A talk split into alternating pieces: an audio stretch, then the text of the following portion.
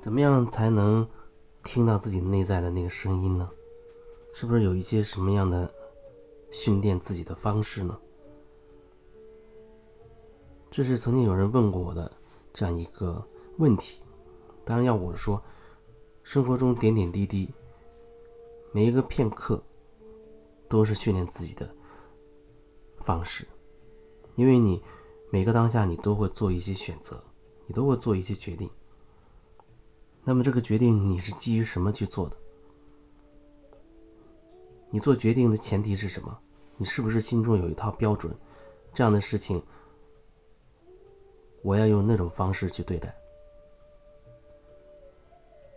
当然，有人告诉我说你不要相信自己的感觉，不过我却不这么认为。感觉是自己的，它是你自己的一个部分，所以首先你要尊重那个感受，那个感觉。当然，感觉它是会变，会变没问题。这世界原本就是无常的，没有什么是固定不变的。所以你说怎么样才能听清楚或者精准的听到自己内在的声音？内在的声音它并不一定是以声音呈现出来的，每个人特质不一样。有的人也许他会真的听到一个声音从内在某一处发出来。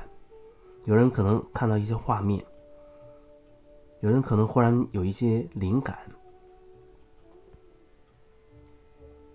有人可能忽然做了一个很奇怪的梦，那梦中会给他有一些提示。还有人可能忽然翻开一本书，哎，翻到那一页看到一行字，哎，他发现这行字就是。给他的答案，那每个人他都不同。那总体来说，我觉得还需要静心。但是静心它又有好多好多不同的方法，因为我觉得现在的很多很多人，基本上都会积累很多很多的情绪。所以，这所谓的静心，恐怕有时候真不能单纯的，就是放松下来。有人他根本没有办法坐定，更别说能坐下来放松自己了。他的身体始终内在有一种紧张，好像每个细胞都是紧缩的状态。你现在就可以感受一下你的身体，是不是哪里有着紧张跟紧绷的那种感觉？所以，对于积累很多情绪的人来说，或者说对于绝大多数人来说，也许要从两个角度同时来进行吧。我的感觉啊，一方面就是释放自己的情绪，另一方面，那就是找到一个适合自己的静心的方式，比如说静坐，每天花个二十分钟或者半个小时，当然更好，越长越好了。静静的坐着，当然，它不仅仅是静静的坐着。那如果你开始达不到其他的要求的，你就只能静静的坐着，挺直你的后背，让自己可以慢慢放松下来，注意力放在你的呼吸上，这是一个很好的放松的方式。偶尔的，你可以不断的。去感受自己的身体每一部分，看看哪里还有紧张，你就让那里继续放松下来。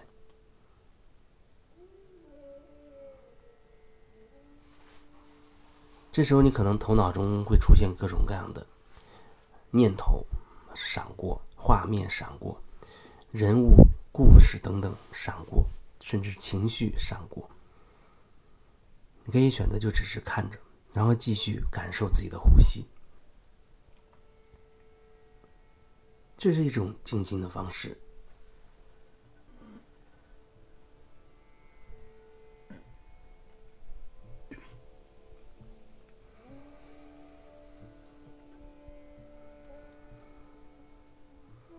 然后对于情绪的处理，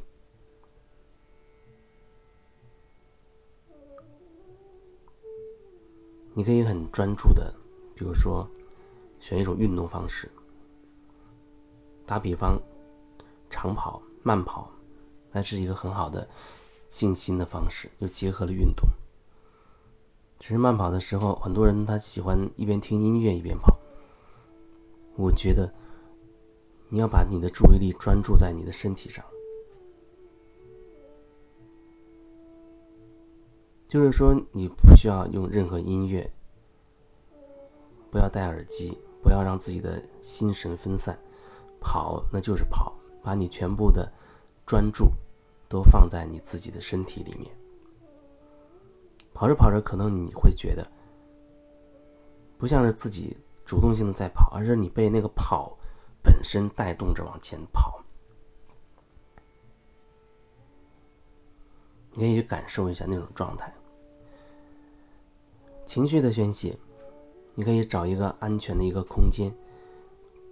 可以大喊大叫的，啊，找一个靠垫、枕头，使劲的去发泄，用尽全力的去砸、去喊、去骂，把你内在的那些情绪全部抛出来。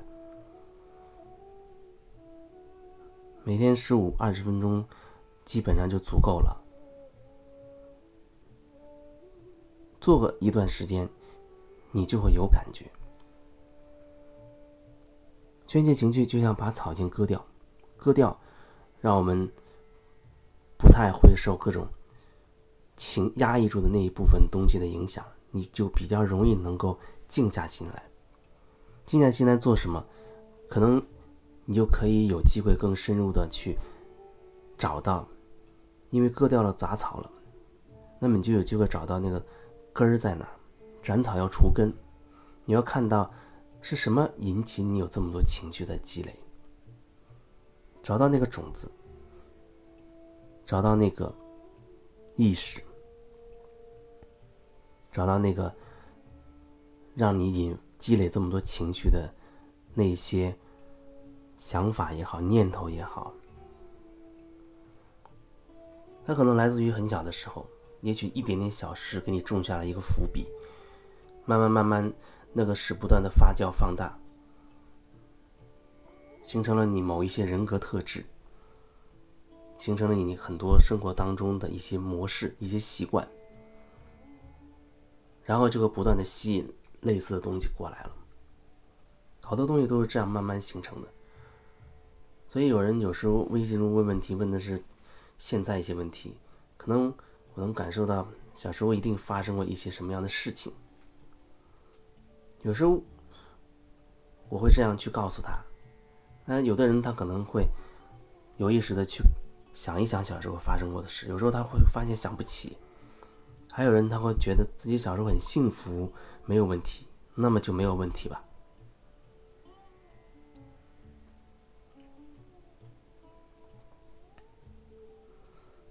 今天还在跟一个朋友微信上聊到一个话题。他大概是问我有没有遇到过，就是别人在咨询过程当中，他大意思是那种一对一收费的那种做个案过程当中遇到那种，忽然对我很不满的、生气，然后冲撞、碰撞、暴怒的那种类型。我说，我说到目前为止还从来没有遇到过。我觉得可能很大程度就是因为它这个收费了。收费有一个好处，那就是在你决定花这笔钱之前，你好好琢磨琢磨，哎，我花这钱是不是能够有收获？你要先，他他他一定会先衡量一下，不管用什么，他会衡量一下。而当他花了这个钱的时候，他一在一定程度上是有一种臣服的，他觉得你能帮他，所以他心中有一种愿意，有一个允许你来协助，有这样一层含义和能量在里面运作，所以他比较对我相对比较敞开，我的能量容易融进去。可没有收费的时候，情况就有时候不一样。有的人带着他很强大的自我开始聊天，我感受到的东西告诉他，瞬间就被他反弹回来了。有时候看起来就像是在讨论一件一个话题，讨论一件事情。可是对于这些讨论，或者说类似于辩论、辩论似的这种东西，我并不感兴趣，所以很快就会退出那种讨论，因为实在挺消耗时间的，也没有什么意义。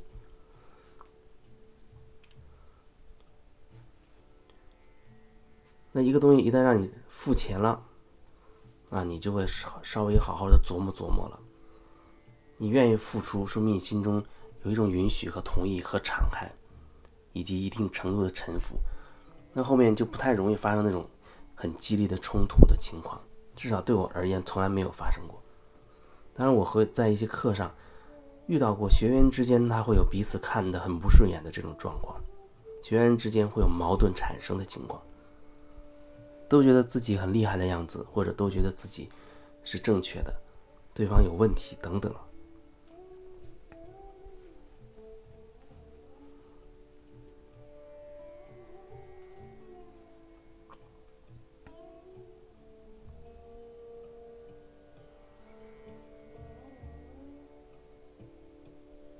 所以这就是钱它的一个重要的作用。有一个朋友，他的工作室做个案的时候，那收费是相当的高，一次要好几万。那看起来门槛很高。那如果你觉得要付这么一大笔钱给对方的时候，你真的要好好的去斟酌再三。甚至你会不断的去考察，哎，这个做个案的人到底怎么样啊？我能不能够信任他呀？托付给他呀？等等的。但如果说一个完全免费的一个公益性的、纯公益性的一个活动，那你来了，那就是来了。可能你就是心不在焉的去听一听，高兴的去站呃去争辩几句。随心所欲的想怎样就怎样，看起来很很自在、很轻松啊！甚至一边聊着微信，一边跟人聊着天，一边在有一句没一句的听着，呀，也有可能中途有一件事情就把你给牵走了。但是付费之后，这种情况就真的很少见。他尽量都会腾出那个时间来，专门来去做这件事情。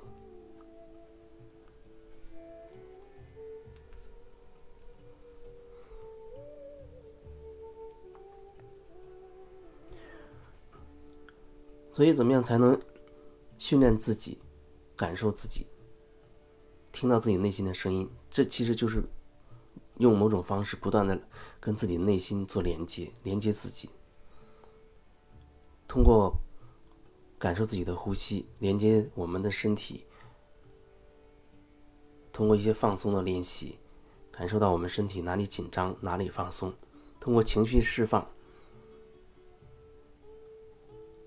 把我们那些厚重的那些积压的情绪先清理掉一部分，让我们可以更有力量，能够真的静下来，反观自己，然后不断的在生活过程当中一点一点的去看清楚自己。这一定是需要时间，也是需要一个过程的。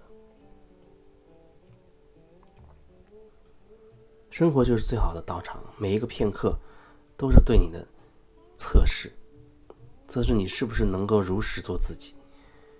凡是你不如实做自己的，它就会发生一些相应连锁反应，让你不爽。凡是你可以真心的去做回你自己的，那你就是最有力量的时刻。那个自己，就是你认为的所谓那个最棒的自己。